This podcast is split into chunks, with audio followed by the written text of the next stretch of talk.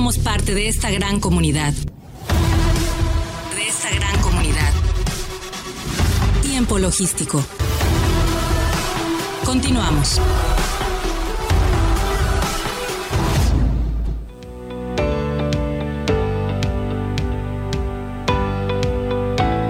Bien, bien, bien, pues ya estamos aquí de regreso. Muchísimas gracias a todos ustedes que nos estén escuchando en país o cualquier parte del mundo. Y sobre todo en este puerto, en esta ciudad y puerto de Manzanillo, Colima, que 16 años produciendo y creando tiempo logístico, la voz del comercio exterior, listos para ustedes con el tema que les habíamos comentado. Su servidor, Paco Tobar y Omar Arechiga de Alba, a quienes vamos a, a continuar con la siguiente participación. Las principales incidencias que están determinando la autoridad en facultades posteriores al despacho aduanero. Esto nada más ni nada menos con, con la maestra Silvia Fragoso, como les dije, ella es integrante de la AMA. Silvia, bienvenida a Tiempo Logístico, ¿cómo estás? Muy bien, Paco, qué gusto estar aquí con ustedes.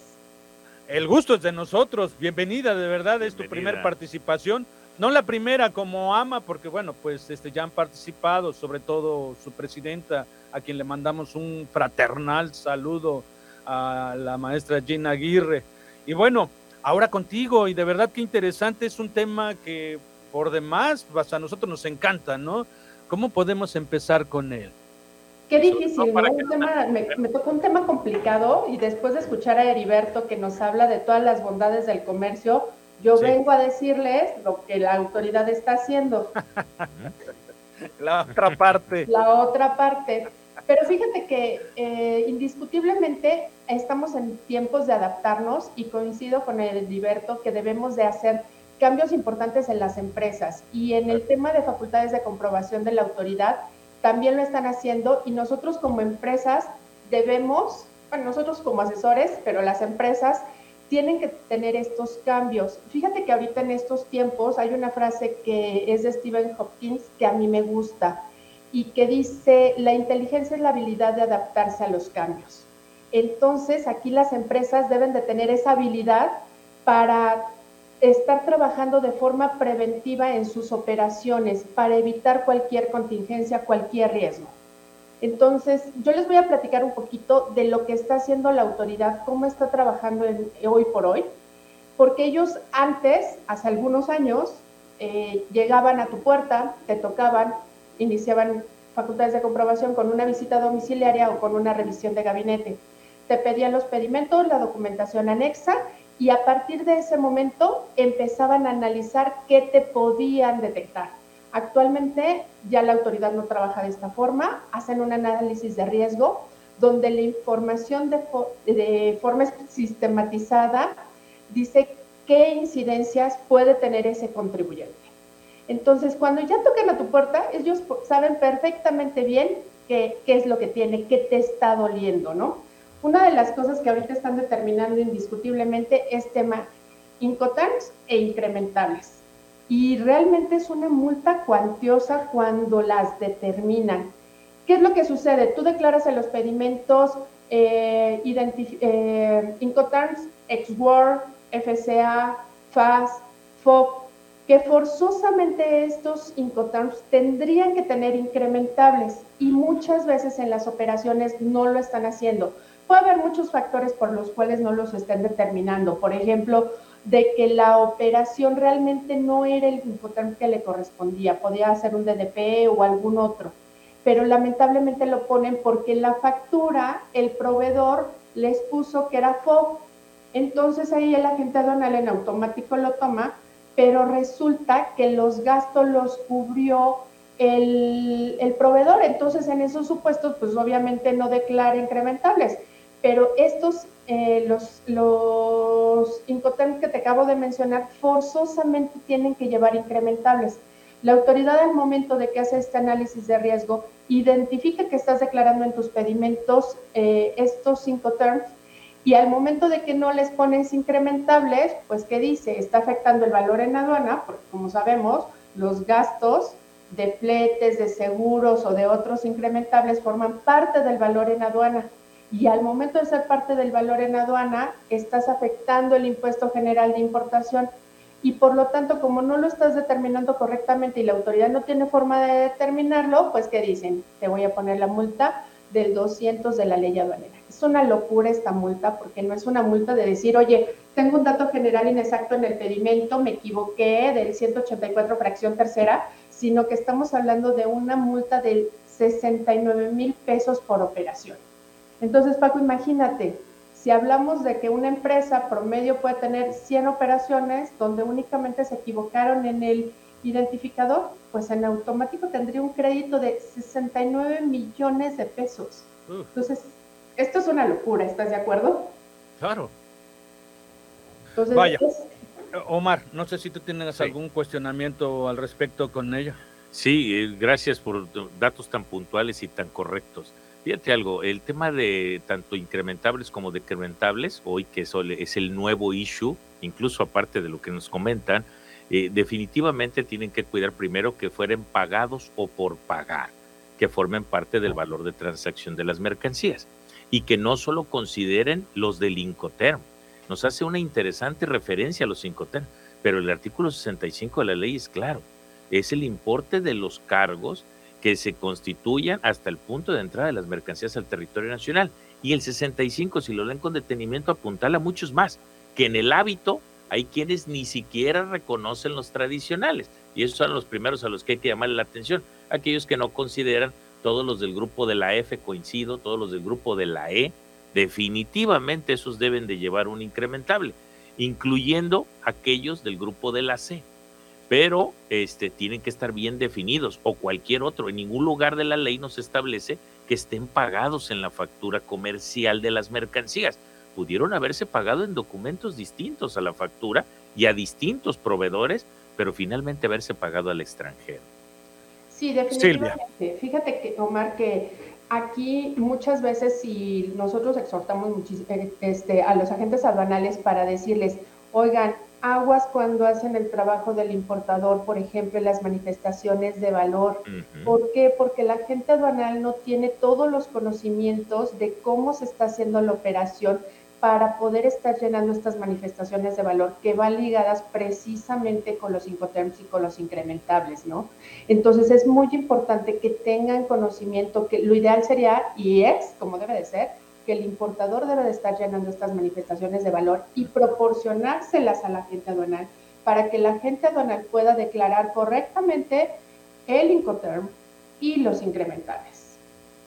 Tienes toda la razón. Es un acto propio, pues, del importador, no de la gente aduanal.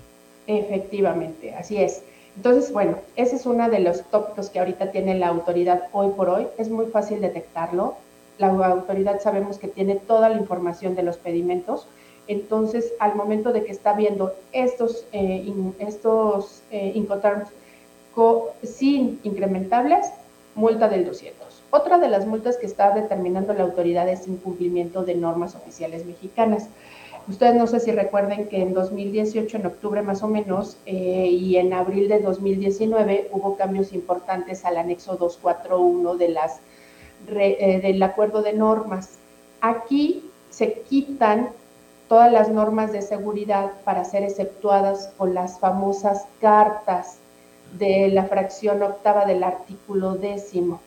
Entonces, la autoridad que hace en este análisis de riesgo, todas las operaciones que son posteriores a esta fecha, identifiquen su análisis de riesgo los identificadores N complemento 8 y en automático dice, ah, caramba, tienes operaciones que ya no podrías estar utilizando con estas famosas cartas y en automático desconoce normas y es incumplimiento en términos del 176 fracción segunda de la ley aduanera.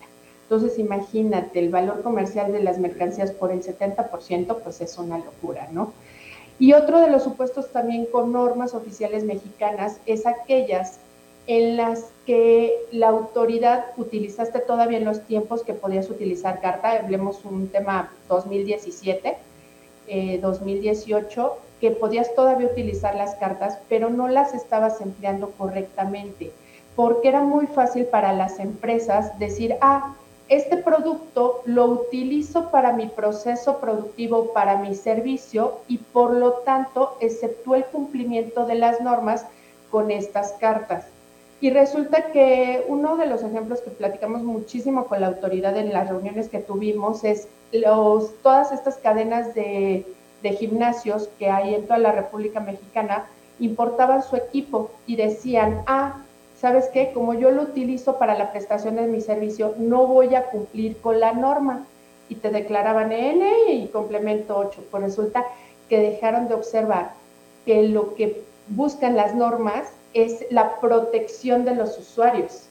Entonces decía, no, tú tenías que cumplir las normas porque esa máquina, los usuarios de, los, de todos estos centros deportivos las van a utilizar y tenías que estar cumpliendo con las normas. Entonces les desconocen de igual forma estas cartas y de igual forma les ponen la, la infracción del 176 fracción segunda de la ley aduanera, que es una multa del 70% del valor comercial. Entonces es una locura los créditos que estamos atendiendo por estos supuestos. Bueno, pues de verdad que es un, un asunto que hay que estar al pendiente continuamente, porque bueno, vaya, pues hay que estar asesorados por personalidades como ustedes. Eh, en verdad, estoy agradecido con la Asociación de Mujeres Aduaneras. Siempre nos contactan especialistas. Te felicito, Silvia, de verdad tu desarrollo fue bien interesante, muy claro. claro muy claro y bueno, pues, de esa manera, por supuesto que vas a seguir participando si tienes interés. Con muchísimo gusto y que definitivamente las empresas consideren que debemos de trabajar en la parte preventiva para evitar contingencias. Así como la autoridad hace estos análisis de riesgo, nosotros como empresas, como asesores, debemos trabajar de la misma forma para evitar contingencias, porque la verdad es que los créditos que podrían derivarse es una locura. Bueno, pues en la siguiente, a ver si platicamos un poco de la prevención para poderle darle todos los tips a los importadores para que puedan estar protegidos lo mayor posible con el conocimiento de expertos como tú. Omar. Sobre todo del debido cumplimiento. Correcto, correcto. Sí, coincido completamente, del debido cumplimiento. Oye, y Silvia, si hay alguien que nos esté escuchando en este momento o que futuramente sigan viendo esta participación, esta entrevista en las redes sociales, porque se queda registrado en el fanpage de Facebook de Tiempo Logístico, se queda en imagen y audio, y también se queda en Spotify o en YouTube.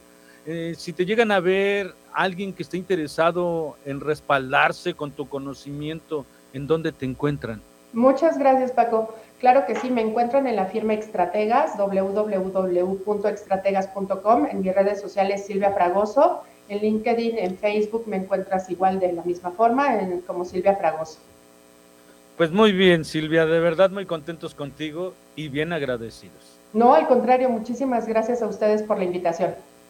Bueno, si Omar, ¿no tienes ninguna pregunta? Eh, pues básicamente yo agradecerle e invitarla a que nos dé un tópico a mí se me ocurriría que si hablamos hoy de incrementables, nos apuntalara sobre algunos de los riesgos cuando utilizan el campo de decrementables en el pedimento, eh, qué, y cuándo recomendarían decrementar o no decrementar de la base gravable manifiesta en su factura, para no incurrir en un exceso ni también pagar de más impuestos sobre una base que no se debiera. Hablemos de los decrementables. Hablemos de los decrementables. Correcto. Te mandamos un abrazo. Que estén muy bien, de regreso. Gracias. Hasta luego. Hasta luego. Pues otra especialista más que se une a tiempo logístico, gracias a Gina Aguirre, por supuesto, desde la Ciudad de México, que se contactan por el interés de saber hacia dónde llegan todas estas entrevistas a nivel nacional, de verdad, Omar. Y también muy agradecido contigo, de verdad, que le das un contenido exquisito eh, con todo el respaldo de tu conocimiento, Omar. Muy agradecido también contigo y nos escuchamos contigo el próximo martes. Ojalá puedas el jueves. El jueves va a estar buenísimo. Sí. El jueves indiscutiblemente va a ser un programa eh, por demás interesante. Les voy a dar una, un pequeño adelanto. El jueves vamos a tener a Pedro Trejo, quien no lo conoce en el gremio. ¿Cómo no? Y vamos a tener al queridísimo amigo, al ingeniero Enrique Herón Jiménez. Enrique Herón Jiménez, los dos van a hablar de cosas súper interesantes y también vamos a tener a Enrique Michel Jr., va a estar por acá con nosotros, Ah, vamos a platicar bueno. un poco de operación eh, eh, del comercio exterior aquí en el puerto de Manzanillo. Mm, encantado. De Ojalá puedas estar con nosotros. Pero bueno, agradecido contigo también, Omar. Gracias, Paco. Saludos al auditorio. Bueno, mm, yo me despido en este segmento, pero no se vayan porque vamos a continuar con nuestros amigos de eh, Accesa Logistics. Vamos a platicar un poco de la exportación en los recintos fiscalizados estratégicos. Impulsan eh, la disminución de estadía en puerto y rol de buque. Es un un interés interesante para todos los que eh, están metidos en esto de la importación, para que conozcan un poco de los beneficios y las bondades que tiene esta herramienta. No, y sobre todo que es necesario como plan de evacuación, Paco, eh, eh, buscar todas las formas alternativas del desalojo y llevarlo a puntos externos y qué mejor que sea lugares altamente especializados como son los RFE. Y por supuesto, y Manzanillo tiene eh, RFE interesantes, eh, Access a Logistics es uno de ellos, este, y bueno, pues está aquí con nosotros y vamos a eso al siguiente segmento. Muchísimas gracias a todos ustedes, gracias Omar, y vamos a regresar. Hasta, la, hasta eh, regresamos en un momento. Somos la voz del comercio exterior. Tiempo logístico. Tiempo logístico. Permanece con nosotros.